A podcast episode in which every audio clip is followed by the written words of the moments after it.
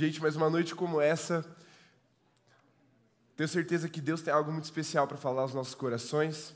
Quero que você abra sua Bíblia na carta de Paulo aos Gálatas, no capítulo 4, do verso 1 em diante.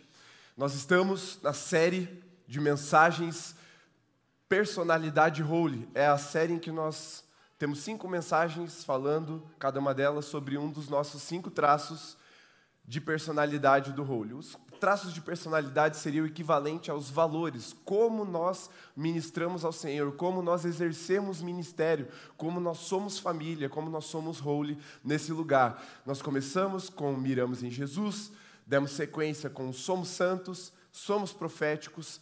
Hoje seria, na ordem em que elas estão escritas, o, a mensagem Valorizamos o que é eterno mas nós invertemos essas as últimas duas mensagens exatamente pra, porque o tema de hoje, aliás, o quinto tema se encaixa melhor na, na realidade de hoje. Então, hoje a mensagem é: somos provedores, não parasitas. Seria o nosso quarto, aliás, o quinto, nosso quinto traço de personalidade, nós vamos entender na palavra do Senhor e também uma palavra profética sobre a vida de vocês que se cumpre não é algo que vai se cumprir, mas é algo que está se cumprindo. Vocês, nessa noite, saem daqui já com um selo de aprovação do Senhor no que diz respeito a isso que Ele tanto anseia das nossas vidas, sermos verdadeiros provedores e não consumidores, não crentes que estão por aí procurando algo para consumir, não, mas somos crentes que carregam a chama do Espírito Santo. E por onde vão? Por onde vão? Carregam junto o poder e a presença de Deus junto com vocês. Então, que em nome de Jesus, vocês saiam daqui com o coração cheio de alegria pelo dever cumprido e cheio de saudades pelos que, por nós que ficamos. Mas eu creio que no Senhor nós encontramos a alegria da obediência acima da alegria das circunstâncias. Eu sei que Deus vai com vocês, vai à frente, vai dos lados, vai, vai empurrando para vocês não quererem voltar, para que a a palavra de Deus se cumpra plenamente na vida da família de vocês. Vamos ao texto então. Hoje somos provedores, não parasitas. Texto Gálatas 4, verso 1 em diante. Está escrito assim: Digo, porém. Então vamos parar aqui. Por quê? Porque se digo porém, ele já está fazendo a ponte com outro texto, então a gente tem que voltar. Não dá para começar pelo versículo 1 do capítulo 4. Volta uns versículos para cima aí na sua Bíblia, capítulo 3, verso 26 em diante, a gente vai conseguir entender o digo, porém, de Paulo no capítulo 4. Olha só o que está escrito: Pois todos vocês são filhos de Deus mediante a fé em Cristo Jesus. Porque todos vocês que foram batizados em Cristo, de Cristo se revestiram. Assim sendo, não pode haver judeu nem negro, nem grego. Olha só. Antirracismo aqui, né? Vamos lá. Mas nem judeu, nem, nem grego, nem escravo, nem liberto. Prestem atenção, gente, a palavra de Deus, vamos lá. Eu tô, tô com o nariz todo sinusitado, vamos, vamos lá. Vamos de novo. Assim sendo, não pode haver judeu, nem grego, nem escravo, nem liberto, nem homem, nem mulher, porque todos vocês são um em Cristo Jesus. E, se vocês são de Cristo, são também descendentes de Abraão e herdeiros segundo a promessa. Agora vamos ao texto que a gente começou. Digo, porém, o seguinte: durante o tempo em que o herdeiro é menor de idade, em nada difere de um escravo, mesmo sendo senhor de tudo, mas está sob tutores e curadores até o tempo predeterminado pelo pai. Assim também nós, quando éramos menores, estávamos escravizados aos rudimentos do mundo. Mas quando chegou a plenitude do tempo, a saber, Cristo Jesus, Deus enviou seu filho, nascido de mulher, nascido sob a lei, para resgatar os que estavam sob a lei, a fim de que recebêssemos a adoção de filhos. E porque vocês são filhos, Deus enviou o Espírito Santo, o Espírito de seu Filho ao nosso coração, e esse Espírito clama: Abba, Pai. Assim, você já não é mais escravo, porém filho. Sendo filho, é herdeiro por Deus. Feche seus olhos por um instante. Vamos orar. Eu queria só que você acalmasse seu coração por alguns instantes para que Deus falasse ao seu coração profundamente, porque a mensagem vai ser rápida. Nesse, nesse instante, ore assim: Senhor Jesus, repita aí comigo: Senhor Jesus, Eu te dedico a minha atenção. Me ajuda a focar na tua palavra e a discernir a tua voz nessa noite. Eu me desligo das outras preocupações e me rendo totalmente a Ti. Em nome de Jesus, amém. Amém. Vamos lá. Carta de Paulo aos Gálatas. Em que contexto isso se dá? Estava havendo uma discussão entre os cristãos que haviam se convertido ao cristianismo, mas não eram da aliança de Abraão, ou seja, não eram judeus, eram o que nós chamamos de gentios, aqueles povos a que Paulo foi enviado para pregar o evangelho, a levar o evangelho da salvação, as boas novas de que Cristo havia morrido, ressuscitado e por meio da fé nele, todos nós seríamos chamados filhos de Deus e por causa dele teríamos uma herança. Só que o cristianismo, se você quiser entender melhor essa história, está lá em Atos 13, 14 e 15. O cristianismo ele não nasceu nos, no meio dos gentios. O cristianismo ele nasceu no meio dos judeus, no meio da, do povo da antiga aliança, o povo de Israel mais especificamente ali com os discípulos de Jesus. E aqueles discípulos de Jesus que andaram os, os, três anos e pouco ali com Jesus no ministério terreno de Cristo, com ele, estavam muito mais focados em levar as boas novas aos da antiga aliança, o povo judeu. E eles vinham já com uma carga cultural e religiosa, uma carga histórica muito fundamentada nas práticas do judaísmo. E uma das práticas, você sabe, era que todo homem judeu deveria ser circuncidado como um sinal da aliança daquele povo com Deus. Muito bem, se esse era o sinal da aliança e ao evangelho ser pregado, os gentios se converteram, na cabeça dos cristãos que vieram do povo de Israel, que se converteram do judaísmo ao cristianismo, eles precisavam também assumir um tipo de postura que revelasse a aliança com o Deus deles, com Cristo Jesus. Então, na cabeça do crente que era judeu, de cultura, de nascença, os gentios precisavam também cumprir a lei à risca, inclusive fazer ali a remoção do prepúcio, que é a, o sinal da aliança da antiga aliança com Deus. E aí o que Paulo está falando, Paulo, mesmo sendo judeu, ele era, de todos os, os, apóstolos, ele era o cara mais hábil no que diz respeito à lei do, da antiga aliança. Ele era fariseu de fariseus, ele era, é, é, ele era treinado aos pés do grande sumo sacerdote daquela época, que era Gamaliel, e ele tinha é, muita habilidade porque ele a vida toda havia cumprido, cumprido a lei. Então, ele não era um cara gentil que se converteu e estava pregando o evangelho e por isso estava falando contra essa prática dos gentios também terem que se circuncidar. Não, ele era circuncidado, ele havia cumprido a lei a sua vida inteira, mas ele, mesmo tendo cumprido a lei vindo dessa cultura, ele fala: não, não, peraí, vocês não estão entendendo. Em Cristo Jesus, quando a plenitude dos tempos chegaram, essa lei não precisa mais ser cumprida. Por quê? Porque agora o sinal da aliança, da nova aliança, não é mais um prepúcio decepado. Agora existe uma herança que se revela nas nossas vidas pelo poder do Espírito de Cristo nas nossas vidas, o poder do Espírito Santo vindo sobre nós e se manifestando nas nossas vidas. Portanto, o que antigamente, na antiga aliança, era. Peraí, acho que é bom eu trocar que está enroscando aqui. Traz o outro microfone para mim. Peraí.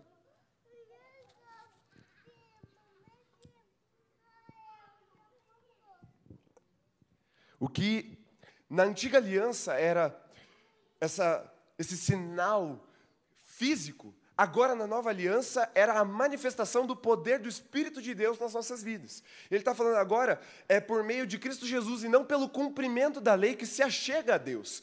Cristo cumpriu toda a lei para que todo aquele que nele crê possa entrar na presença de Deus e, se achegando a Deus, viver uma vida de liberdade, uma vida como filho, herdeiro. Agora, O filho que vive preso continua sendo filho. O filho que não desfruta da liberdade que Cristo conquistou para ele continua sendo filho, afinal de contas, filho é filho. A questão é que Paulo está dizendo: olha, o, que vocês não estão entendendo é que quando Cristo cumpriu a lei, isso não precisa mais. Agora vocês já têm o poder do Espírito de Deus na vida de vocês. Portanto, vocês podem acessar uma herança que antes, quando a revelação ainda não havia chegado à sua plenitude, quando Cristo ainda não havia se manifestado, era restrita a poucos homens, agora não. Agora, por meio de Cristo Jesus, vocês amadurecem para viver não mais como escravos, filhos que precisam de um tutor, de um guia, um guardião, quase que um professor de homeschooling, a lei. Vocês não precisam mais seguir à risca as leis é, ritualísticas, as, reis, as leis é, práticas ali do que eram impostas pela religião judaica. Não, agora vocês têm o Espírito de Deus. E o Espírito de Deus leva os filhos de Deus, promove os filhos de Deus a um lugar de muita liberdade. A um lugar em que nós somos chamados à mesa do Pai. Veja só, quem aqui tem pelo menos, no mínimo, cinco primos assim na família. Levanta a mão bem alto. Bem alto, bem alto, bem alto. Assim, tipo, na maioria, todo mundo vem de família de média para grande. Ok. Alguém que tem mais de 10 primos, levanta a mão aí. Tá, 15 primos. Tem alguém com mais de 20 primos aqui? Tem gente com mais de. Ô, oh, louco. Ok. Pode baixar a mão. Legal. Sabe quando vocês iam naquele almoço ou no Natal, na ceia de 1 de janeiro, na casa da avó, manja? Sabe? Que reunia todos os primos no mesmo lugar, ficava aquele fervo, aí vocês brigavam, aí puxava o cabelo do outro, aí você ficava bravo porque o presente do teu primo de Natal foi melhor que o seu, ou porque o seu foi melhor que o dele e ele fica pegando o seu presente, aí você abriu o seu brinquedo, ele quebra o teu brinquedo, você chora, aquela aquela aquela, aquele ambiente gostoso de família. E normalmente, na minha família era assim, não sei na sua, havia uma mesa separada para as crianças, certo?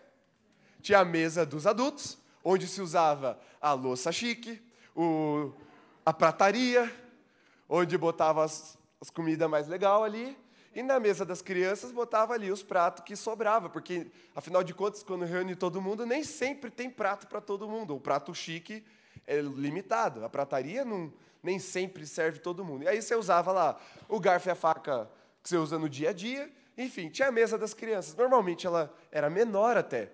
Às vezes tinha, né? A avó comprava uma mesinha mais baixa para as crianças e tal. Legal. E o que é que deixava em cima da mesa? Gelatina. Porque, afinal de contas, se, se derrubar, se estragar, é a gelatina, é a sobremesa ali que é a mais barata. O pudim, o manjar ficava na mesa dos adultos, certo? A comida quente, principalmente, ficava na mesa dos adultos. Por quê? Porque caso houvesse um acidente com uma comida quente, é perigoso para as crianças se queimarem. Só que, à medida que você foi crescendo, aí você foi aspirando coisas maiores e você queria sentar. Na... Agora eu sou adolescente, eu não sou mais criança. Eu vou sentar na mesa dos adultos. E você foi amadurecendo. Você começou a ouvir assuntos da sua família que você não sabia. Você começou a ouvir coisas que, quando você era criança, você nem podia imaginar. Afinal de contas, sua família era perfeita. Era sempre aquela alegria, aquela correria, aquela festa. E aí você já percebe que aquela gritaria não era tanto de alegria, tinha uns arranca-rabo também. Tinha um tio inadequado, fazendo umas piadas inadequadas e gerando constrangimento em todo mundo. E quando você é adolescente, você vira alvo desse constrangimento. Cadê as namoradinhas? E os namorados? E começam as perguntas. E você vai vendo que o quê? O assunto vai mudando. Porque agora você já não está mais na mesa das crianças. E quando você vira adulto, então, que você casa, agora você tem a sua família, Talvez você nem vai mais na casa da sua avó para fazer essas ceias ou esses dias especiais. Às vezes é na sua casa. Agora você promove o almoço, promove a janta. Você usa a sua louça que a tua avó te deu de casamento. Aquela prataria que a tia fez questão de comprar, gastou milhares de reais e você só usa uma vez no ano. Agora você já está em um outro lugar de maturidade. Na vida com Deus e na história da revelação é assim também.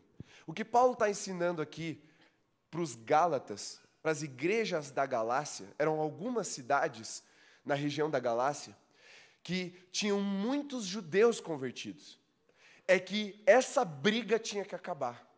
Esse negócio de, ah, tem que circuncidar, não tem que circuncidar, acabou.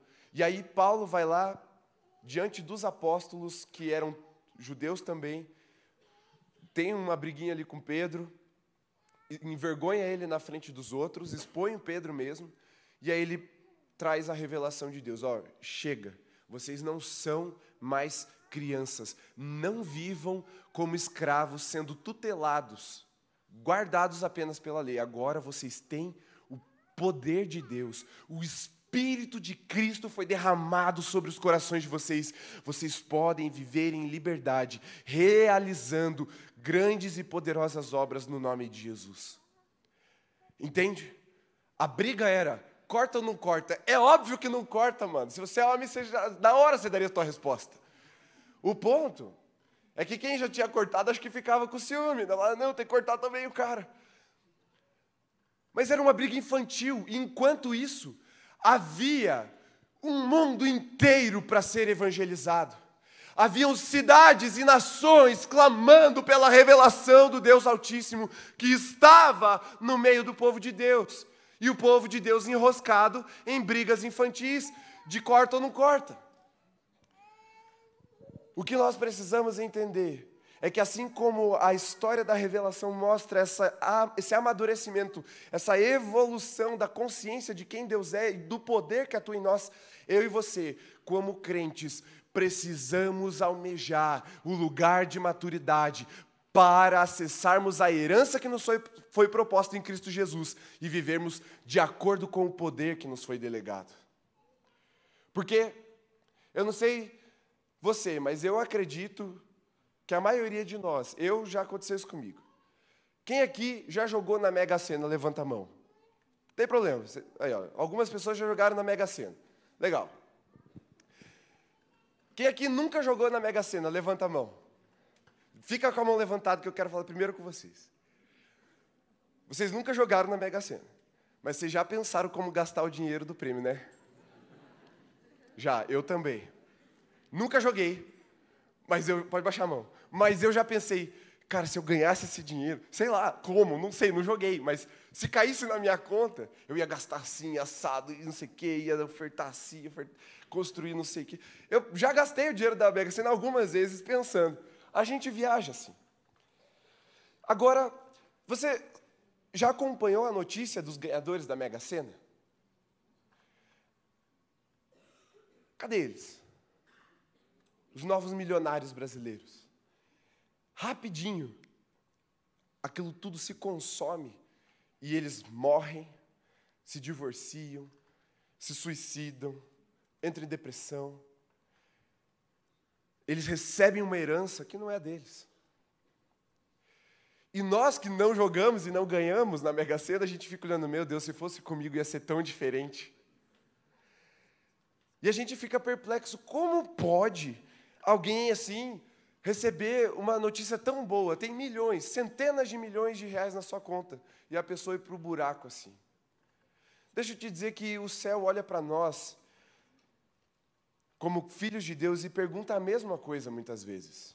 Como podem os filhos de Deus terem recebido o Espírito de Cristo e o poder que nele opera, o mesmo Espírito que ressuscitou Cristo dos mortos, está neles, está com eles, é por eles e ainda assim, vivem caindo em ciladas, entrando em buracos, vivendo de uma forma tutelada, pequena, como crianças. E aqui a criança não é aquela criança que Jesus falou, vinde a mim, é a criança no sentido de maturidade. Somos provedores e não parasitas é uma marca da igreja que agrada o coração de Jesus. Por quê? Porque nós não vamos gastar a nossa vida nos preocupando em discutir, debater pequenos detalhes de coisas que já passaram. Nós estamos aqui para nos mover pelo poder de Deus e levar o evangelho, o evangelho da salvação a todos aqueles que estão perdidos.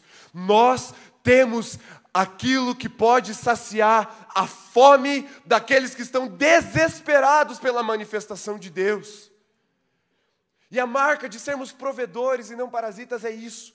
É para que quando Cristo olhe para nós, ele veja uma igreja tomada pelo poder de Deus e falando: Eu vou avançar nesse poder para fazer as boas obras que o Senhor preparou para mim, para alcançar o coração daqueles que estão clamando por um Deus que liberta, que salva, que transforma, um Deus que redime. Nós temos o poder do Espírito de Deus agindo nas nossas vidas e nós não podemos nos contentar em sermos uma geração que consome conteúdo cristão, que consome é, vídeos, que consome podcasts podcasts, que consome cursos, que compra as coisas na internet para ter mais conhecimento. Não, nós não fomos chamados para sermos consumidores como crianças são. Nós somos chamados para o lugar de prover. Prover o quê? O fruto. E aí, eu quero que você abra sua Bíblia no segundo texto dessa noite, que é lá em João, no capítulo 15 está escrito assim, a partir do verso 1. Eu sou a videira verdadeira e o meu pai é o lavrador. Todo ramo que estando em mim não der fruto, ele corta, e todo que dá fruto, ele limpa, para que produza mais fruto ainda. Vocês já estão limpos por causa da palavra que tenho lhes falado. Permaneçam em mim, e eu permanecerei em vocês, como o ramo não pode produzir fruto de si mesmo, se não permanecer na videira, assim vocês não podem dar fruto, se não permanecerem em mim. Eu sou a videira, vocês são os ramos. Quem permanece em mim e eu nele, esse dá muito fruto, porque sem mim vocês não podem fazer nada. Se alguém não permanecer em mim, será lançado fora, a semelhança do ramo, e secará, e o apanham, lançam no fogo e o queimam. Se permanecerem em mim, as minhas palavras permanecem e as minhas palavras permanecerem em vocês, pedirão o que quiserem e lhes será feito. Nisso é glorificado o meu Pai, que vocês deem muito fruto, e assim mostrarão que são os meus discípulos. Veja, quando você sai da mesa das crianças que pedem sempre a sobremesa, que exclamam as suas necessidades, e você é levado ao lugar de maturidade para se assentar na mesa com Jesus e ouvir o que é que o céu está planejando para a terra, o que é que Deus está sonhando para essa geração, quais são os planos de avivamento que Deus tem para essa cidade, você não vai mais pedir como uma criança que ainda tem que, ah, pai, eu quero um carneiro, como o filho mais velho da parábola, ou, ah, pai, por que, que eu queria isso, eu queria aquilo. Não, não, você vai ouvir a voz de Deus, e entendendo a voz de Deus, você vai saber o que pedir para realizar a vontade dEle através da sua vida. E ao invés de pedir, me dá uma sobremesa, me dá isso aqui, me dá aquilo lá, você vai falar para Deus: Deus, Dá-me do teu poder para que eu alcance as nações em nome de Jesus, para que a minha cidade seja impactada, para que a minha escola ouça que o Senhor é Salvador, que o Senhor está vivo, que o Senhor ressuscitou e que o Senhor é poderoso para transformar toda e qualquer realidade. Nós passamos a pedir no nome de Jesus, porque sabemos o que pedir no nome dEle, porque ouvimos a voz dEle e agora o assunto é outro. E aí tudo que a gente pede, a gente recebe para fazer a vontade de Deus através das nossas vidas. A questão aqui é, veja só, tem dois dois aspectos desses ramos. Aquele que é cortado e lançado fora e aquele que é limpo, podado. Nessa, nessa parábola, eu e você somos os ramos. Jesus é a videira verdadeira. A nossa missão é permanecer em Jesus. E aí ele vai dar fruto na nossa vida. Percebe? Se o ramo permanece na videira, ou seja, se nós permanecermos no lugar da presença de Deus, nós vamos dar fruto.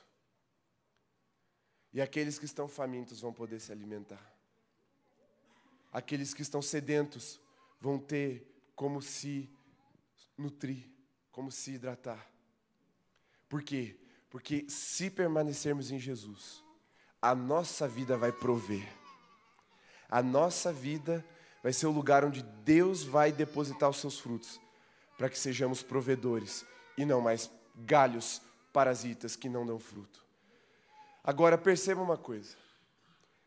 Ser provedor é difícil. Sabe por quê?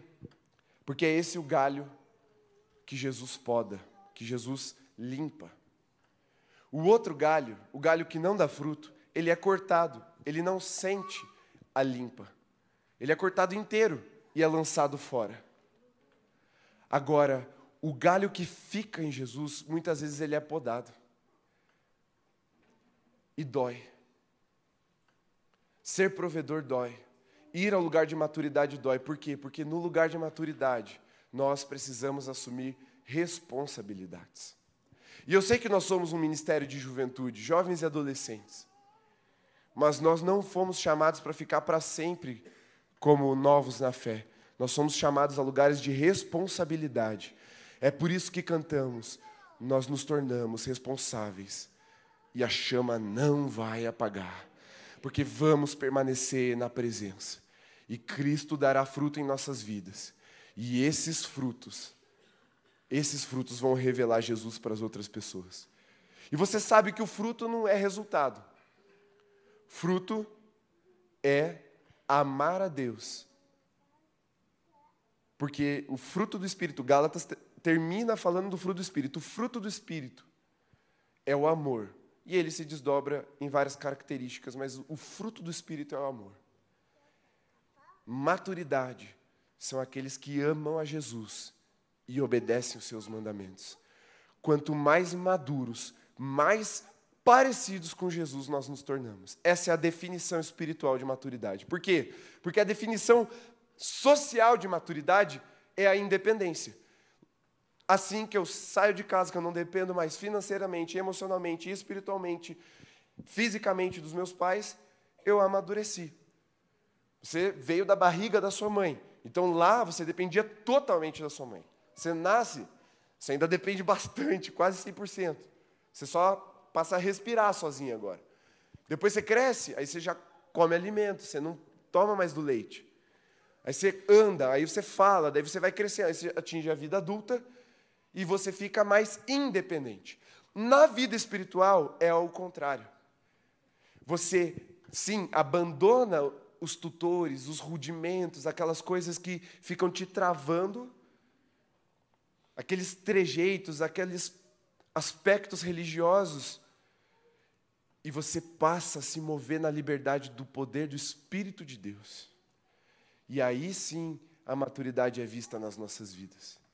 É porque, como Cristo, nos movemos pelo Espírito Santo. Como Cristo, o nosso alimento é fazer a vontade do Pai. Como Cristo, nós nos tornamos na maturidade.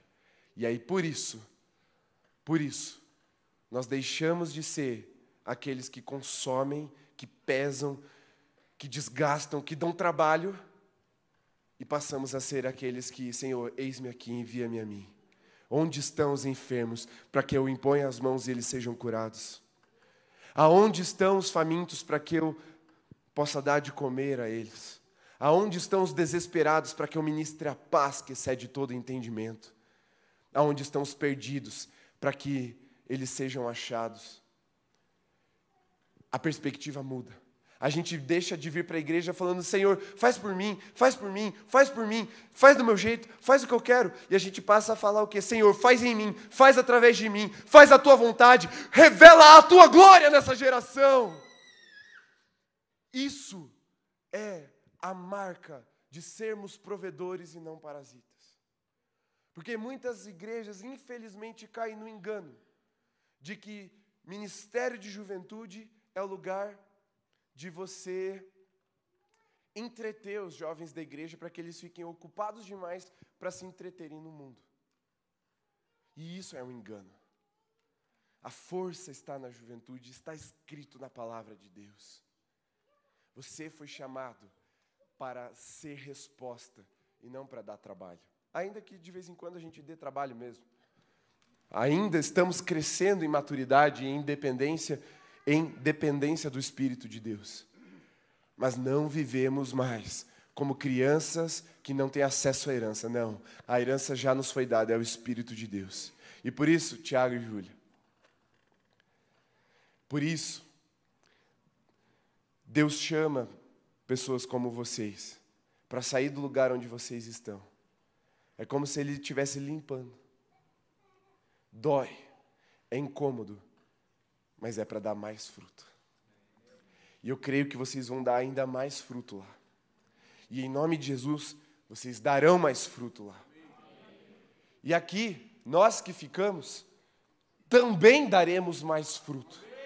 Porque quando Deus movimenta o reino fazendo esse tipo de limpa, ainda que doa, ainda que nós não entendamos muitas vezes, como nem o Paulo entendeu.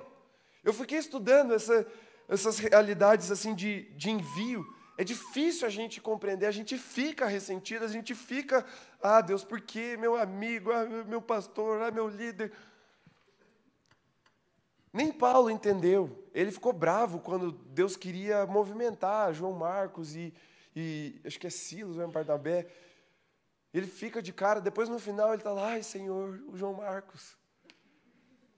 Na hora a gente não entende, porque limpa dói, mas esse é o lugar da maturidade. Se a gente crescer em Deus, a gente vai chegar nesses lugares. Deus vai falar, sai desse lugar que você está e vai para outro lugar, porque eu tenho promessa para cumprir lá. E nós não somos daqueles que ficam procurando, ai, onde é que está tendo um mover aí para eu ir? Não, não, não.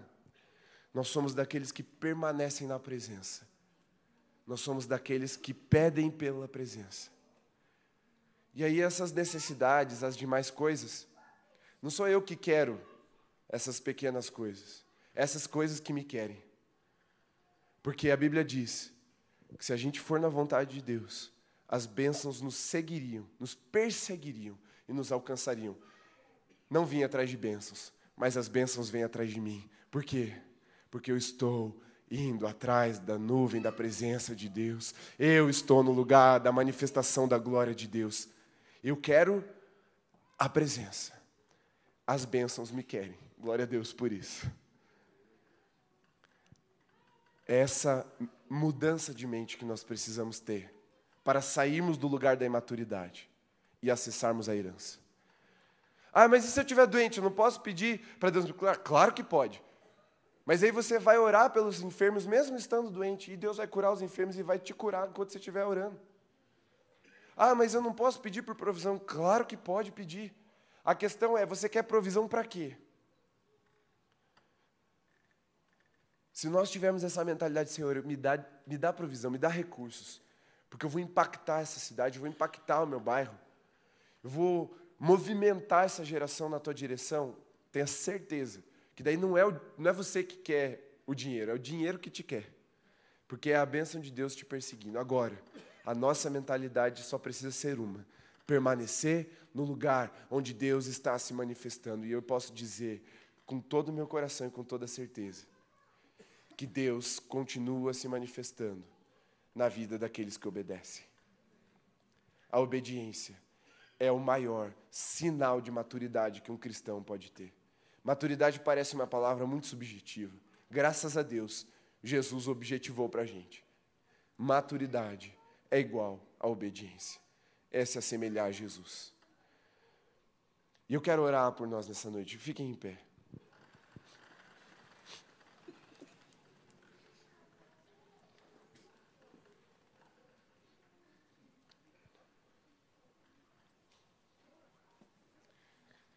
Se você quer se tornar um provedor ou uma provedora de Deus, você vai ser aquela pessoa que Deus vai confiar vai confiar o poder do Espírito Santo, a herança que nos foi dada por meio de Cristo Jesus. E as bênçãos vão te perseguir para você cumprir o plano de Deus, para você cumprir a vontade de Deus.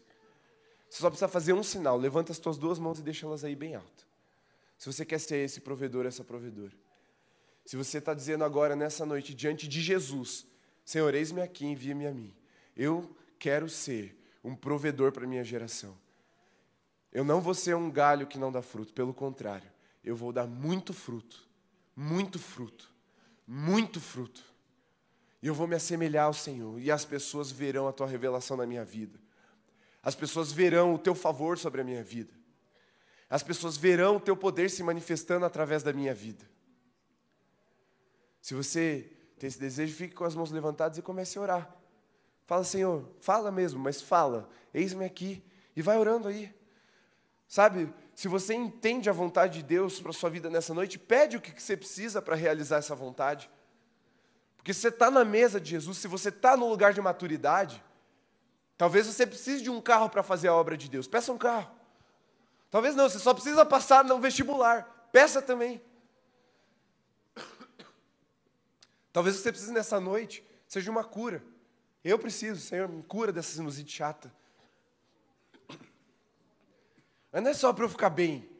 Eu quero ser curado para pregar o Evangelho com mais força, com mais, mais fogo nos meus olhos, pra, com mais empolgação, com mais vida. Eu quero pregar o Evangelho sem ficar incomodando vocês com essa minha voz estranha. Justifique o teu pedido agora e fala, Senhor, eu sou um provedor, eu estou pedindo não porque eu sou um parasita, porque eu fico aqui pedindo, pedindo, pedindo, não. É porque eu tenho um propósito para cumprir, eu tenho uma vontade para realizar, eu tenho um plano, Senhor, para transformar em realidade. Eu tenho sonhos elevadíssimos, sonhos que as pessoas vão ficar perplexas ao verem realizados, mas o teu nome será glorificado na minha vida. Se é assim, se é você essa pessoa, erga a sua voz e clame, fala, Senhor, faz na minha vida. Eis-me aqui, faz na minha vida, Senhor. Enche-me do teu poder, enche-me do teu espírito, dá-me acesso a essa herança, livra-me da minha imaturidade, da minha desobediência, leva-me ao lugar de te imitar, leva-me ao lugar de parecer com Jesus, até que as pessoas sejam, estejam rendidas a essa revelação na minha vida. Fala isso para Jesus e seja assim agora em nome de Jesus, como profeta nessa noite, eu quero dizer: seja assim, essa marca de fogo na sua vida, em nome de Jesus. Torne-se um provedor, um galho frutífero na videira verdadeira, um galho que dá muito fruto e que, quando é limpo, quando passa pelos processos difíceis, dá ainda mais fruto, em nome de Jesus. Seja aqui, seja na sua casa, seja onde você estuda ou trabalha, seja nos seus relacionamentos, seja um ramo que dá muito fruto para que as pessoas glorifiquem o nome de Jesus na sua vida. Em nome de Jesus. Assim então, pessoal, estamos encerrados. O Tia Ju já vão sentar aqui. Pode acender as luzes. Amanhã às nove a IBD volta do, por dentro da geração Z. E se você nos visita nessa noite, você nos visitou numa noite muito especial. Dá um tchau pra gente, só pra gente conhecer se você está nos visitando aí pela primeira vez.